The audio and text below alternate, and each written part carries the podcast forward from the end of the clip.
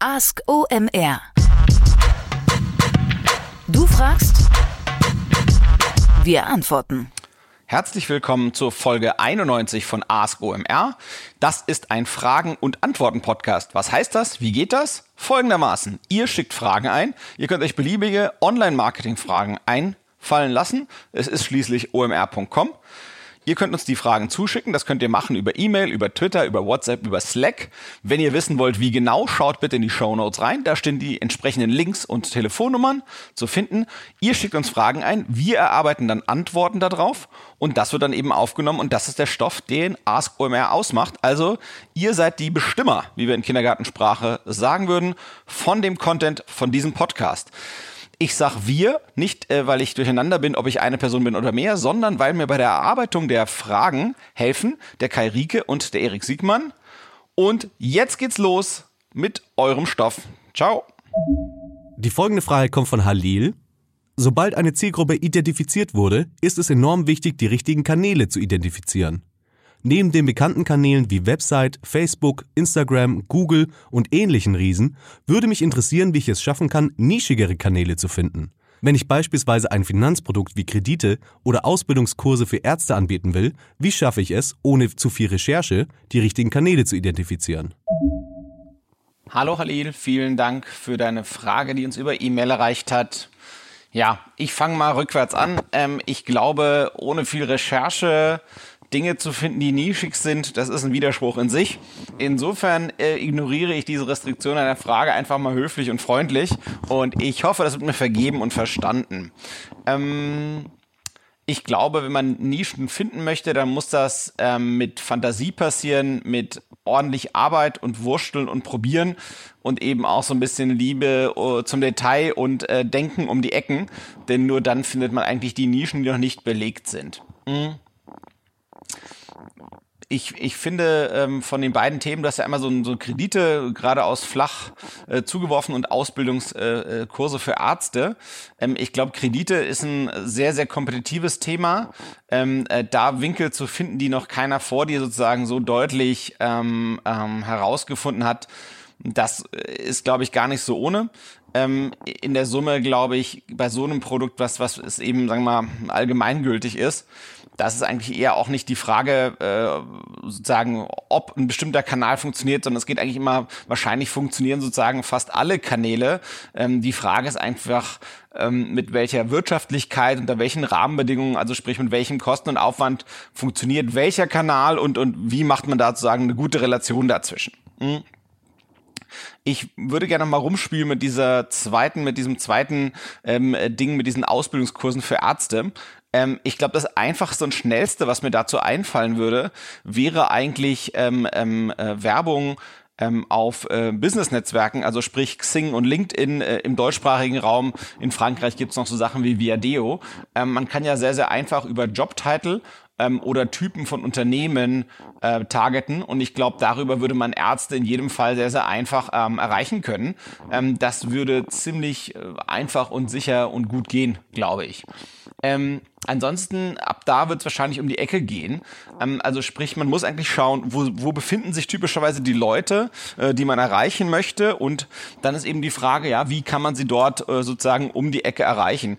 Ähm, mit anderen Worten gibt es zum Beispiel Online-Journale, die werbefinanziert sind, wo die, wo die vielleicht dann bereit sind zu sagen, hier, äh, bau mir mal ein Pixelchen ein, äh, ich zahle dir was dafür und dann erwischst du die Leute, die Ärzte, die sozusagen dieses Online-Journal lesen, dann kannst du die irgendwo anders günstiger retargeten. Ähm, über sowas könnte man äh, in jedem Fall gehen ich würde eben überlegen, ne, wo, wo sind diese Ärzte, wo treiben die sich rum auf irgendwelchen Seminaren? Äh, Gibt es irgendwelche E-Mail-Listen von, von Ärzten, worüber die News ähm, erhalten, äh, darüber gucken. Also immer schauen, wo konsumieren die Content, weil letztendlich dort, wo Content konsumiert wird, dort ist äh, gleichzeitig eine Chance, äh, eine Werbefläche zu finden. Oder gibt es zum Beispiel irgendetwas, wo die ohnehin einkaufen, wo die, wo die sozusagen äh, Konsumentscheidungen treffen, also im Sinne von, keine Ahnung, äh, gibt es irgendwas, wo die deren C-Artikel, also was ich was, Skalpelle und äh, Gummihandschuhe und sonst irgendwas alles bestellen, kann man dort irgendwie zum Beispiel Paketbeileger machen. Also dort, wo die ihre C-Produkte kaufen, also sprich diese Verbrauchsgüter, also jetzt nicht die, die großen irgendwie Maschinen und Sitzplätze, die man quasi eben selten kauft, sondern diese Sachen, die man quasi regelmäßig kauft, ähm, wo, wo das einzelne Produkt auch gar nicht so wert ist, wo es eben eine hohe Frequenz gibt beim Kaufen, ähm, äh, gucken, kann ich da mit jemandem zum Beispiel zusammenarbeiten, ja, der diese Art ähm, Artikel verkauft und kann ihm sagen, hier, verkauf doch ähm, äh, äh, deine Produkte ein bisschen billiger, dafür legst du noch einen Flyer von mir bei in deine Verpackung ähm, und dann kaufen die Ärzte das vielleicht sogar noch eher, weil es halt eben, keine Ahnung, zehn Prozent billiger ist, weil, weil da sozusagen der Anbieter dieses Produkt sich das über die Werbung von dir querfinanziert und so eben seinen Absatz erhöhen kann. Ich glaube, ähm, sowas in der Richtung könnte man versuchen.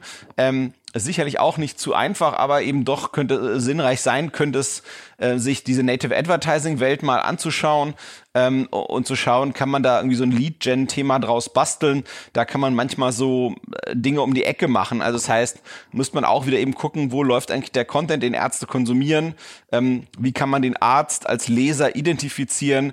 Kann man dem dann irgendwas andienen, was sozusagen weiterer vertiefender Content ist zu dem Thema, aus dem heraus du sozusagen diese Ausbildungskurse äh, verkaufen möchtest und dann, sagen wir mal, aus dem kostenlosen Content zum gleichen Thema, zu dem auch deine Ausbildungskurse sind, darüber kannst du sozusagen den hoch an deinem äh, Thema interessierten Arzt identifizieren und den kann man dann vielleicht bewerben, indem man ihm sagt, hier, was ich was, gibt zum Augenheilkunde Weiterbildungskurs ist vielleicht das, was du ver ver verkaufst und sagst du hier kostenlose Broschüre zu den neuesten irgendwie Erkenntnissen im Bereich Augenheilkunde und dieses, sagen wir mal, Informationsprodukt dienst du an über, über ähm, Content-Marketing-artige Wege im Native Advertising, sprich irgendwo, wo Ärzte ihren Content konsumieren, wird dein kostenloses E-Book zum Thema beworben.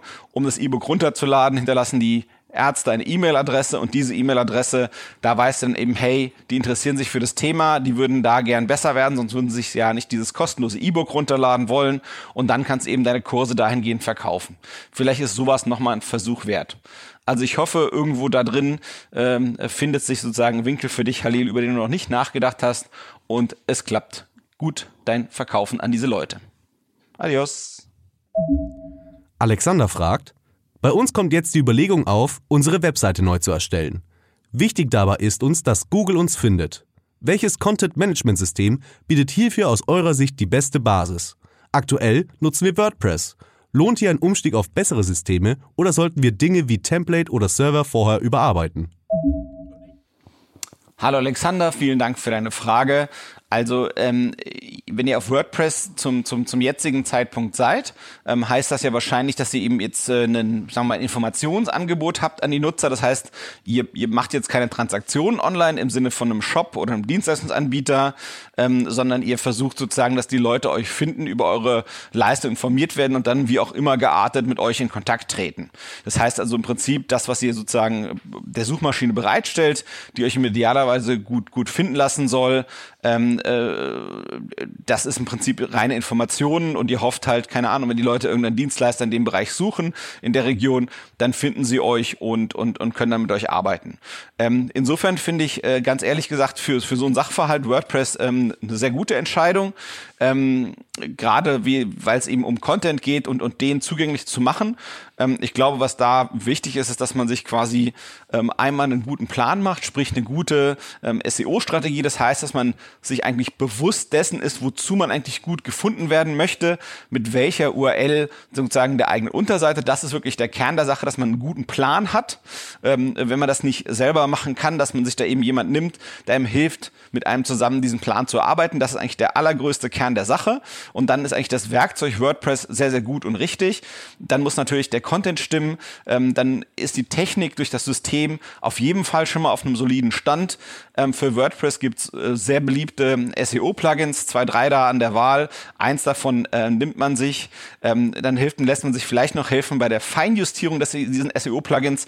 Aber das hilft einem manchmal auch, sagen wir mal, die Strategie, die man sich überlegt hat, sehr solide äh, umzusetzen. So und dann geht's eigentlich faktisch um die anderen Dinge, äh, sprich eben zu gucken, dass der Content, der dort geliefert wird, ähm, gemäß der, der SEO-Strategie, die man sich zurechtgelegt hat, dass der sehr sehr gut ist und zwar am besten so, dass er das beste Stück Content zu dem Thema im ganzen deutschsprachigen Internet ist, wenn du in Deutschland gefunden werden möchtest und dann ähm, ist sozusagen das nächste, was es braucht, ähm, dass man eben Off-Page-Signale hat, sprich heutzutage gute Links, die Sinn machen, äh, die Leute, die in dem Themenbereich ohnehin Inhalte sich anschauen, dass die finden zu deiner Seite, zu eurer Seite, dass die eben wissen, ähm, äh, dass deine Seite von anderen Webseiten anerkannt wird als eine wertvolle Referenz äh, zu dem Thema, für das du gefunden werden möchtest. Also insofern WordPress passt, es fehlt ein guter Plan.